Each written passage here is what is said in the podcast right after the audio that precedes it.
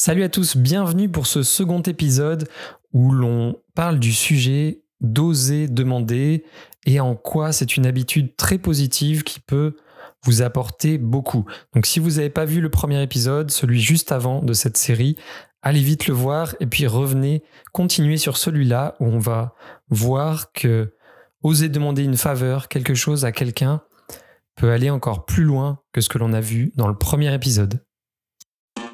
Voici la grande question. Pourquoi 98% d'entre nous parcourons notre unique vie sans vivre nos passions ou nos rêves? Seuls 2% le font et ce n'est ni grâce à la scolarité, l'argent, les parents ou l'intelligence. Ce sont nos habitudes qui nous définissent. Quelles sont les plus efficaces pour devenir ce que j'ai appelé un libre-honneur, un acteur de sa liberté pour choisir sa vie C'est la question de ce podcast et je vous donne les réponses. Mon nom est Marc-Antoine Richard. Bienvenue dans la tribu des libre-honneurs. Donc c'est parti pour ce second épisode sur le sujet de la demande, d'oser demander quelque chose à quelqu'un. On a vu dans le premier épisode que on avait une tendance, une première barrière qui nous bloque souvent, ou qui bloque certains profils à demander quelque chose, c'est de s'imaginer que l'on va avoir une réponse négative. On a vu que on sous-estimait grandement le fait que l'on obtient souvent réellement des réponses positives à nos demandes. Et là, on va voir, pour démarrer, qu'il y a un autre blocage. Et pour ça, je vais vous raconter l'une de, de mes pires hontes que j'ai ressenties dans ma vie. Donc c'était il y a quelques années, c'était en 2012, donc il y a 8 ans.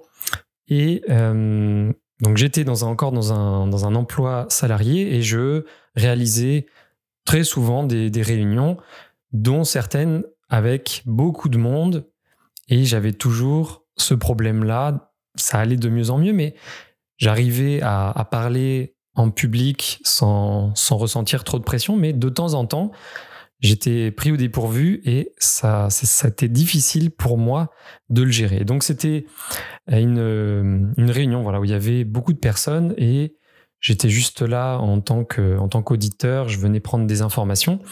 Je m'attendais absolument pas à ce que j'ai à prendre la parole devant euh, devant le, nombre de personnes qu'il y avait. Alors c'était pas non plus euh, phénoménal, mais il devait bien y avoir euh, entre 100 et 200 personnes, je pense. Donc la réunion s'enchaîne bien, tout se passe bien, puis on arrive vers la fin et l'une des personnes qui mène la réunion et je pense que je n'écoutais peut-être pas vraiment. Donc en plus, j'ai été surpris où je parlais peut-être avec, j'échangeais peut-être avec quelqu'un, mais elle m'interroge directement sur une question très précise à laquelle je n'avais pas vraiment de réponse préparée. Et donc elle m'interroge voilà devant tout le monde et me demande mon avis. On m'apporte un micro, ce que je n'aimais pas du tout à l'époque. Et du coup, il a fallu voilà que je bredouille une, une réponse qui était très maladroite. J'ai tout de suite senti que j'étais j'étais stressé, très mal à l'aise. J'avais la voix qui euh, qui chevrotait. J'avais du mal à trouver mes mots. Je suis même certainement devenu tout rouge, ou du moins c'est l'impression que j'avais.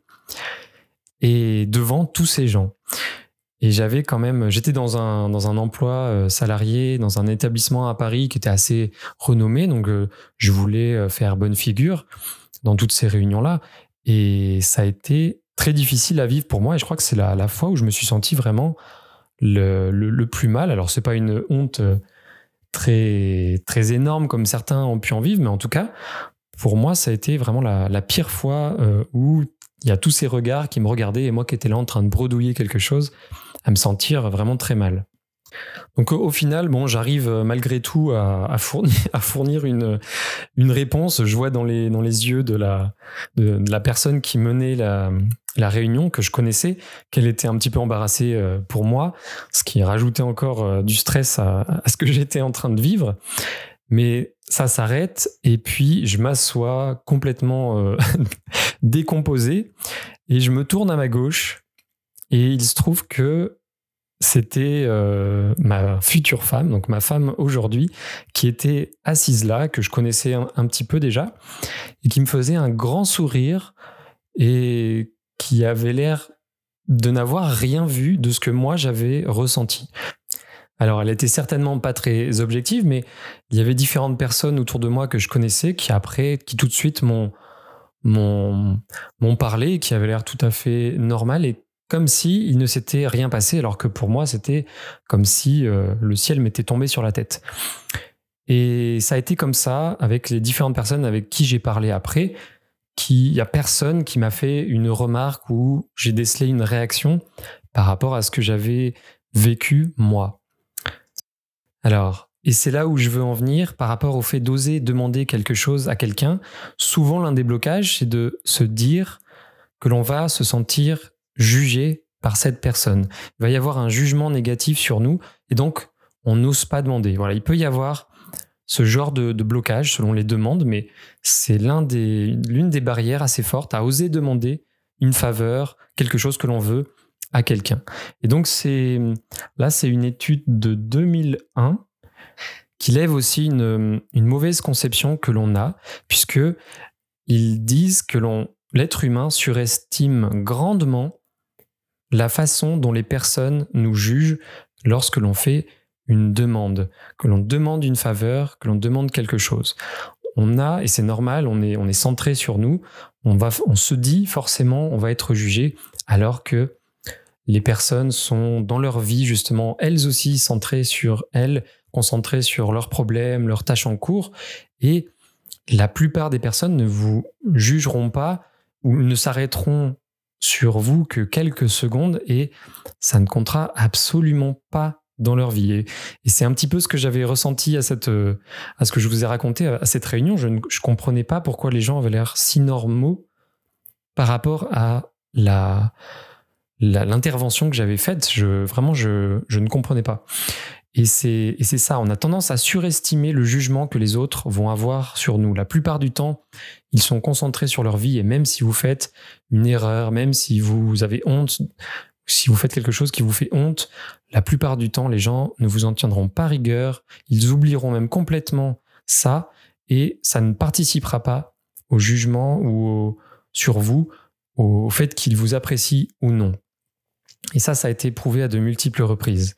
Donc du coup, voilà, là aussi, c'est assez facile pour moi, mais je repense souvent aux résultats de cette étude et à cet événement pour me dire, mais oui, il faut oser demander, non seulement par rapport à l'épisode 1, on peut avoir plus de oui, les personnes peuvent se sentir impliquées, en plus, on n'aura quasiment aucune chance d'être jugé ou qu'il y ait quelque chose de négatif qui se passe. Donc c'est vraiment des barrières qu'il faut lever et il faut oser demander avec tous les avantages que cela peut vous apporter plutôt que d'attendre et de toujours tout faire tout seul. Donc vraiment, voilà, oser demander. Il y a peu de chances que la personne vous juge et bien plus qu'elle vous aide sans absolument se demander pourquoi vous demandez ça, pourquoi vous êtes comme ci, comme ça, est-ce qu'elle va vous aimer ou pas. Et au contraire, c'est ce qu'on va voir. Donc là, c'est une étude qui est très ancienne, qui est de 1969 et qui est un petit peu la cerise sur le gâteau sur ce que je viens de dire, puisque une personne qui répond favorablement à votre demande, une personne qui va vous rendre service, cette étude a montré qu'elle va vous apprécier encore plus après vous avoir rendu ce service. Donc, non seulement il n'y aura pas de jugement négatif à vous dire oh là là, celui-là, il, m'embête. Si la personne répond positivement, elle aura tendance à le faire plus souvent déjà par rapport à ce que vous pensez. Elle ne vous jugera pas, mais en plus, elle vous appréciera plus qu'avant de, vous avoir rendu ce service. Donc, vraiment, on se rend compte qu'oser demander comporte énormément de bénéfices pour vous et qu'il faudrait justement plutôt, si vous, la plupart du temps, vous n'osez pas, il faut se rappeler tous ces bénéfices-là et aller oser demander. Puisque ça vous simplifiera la vie la plupart du temps de le faire. Et c'est aussi souvent dans nos demandes que peuvent se cacher beaucoup, beaucoup d'opportunités.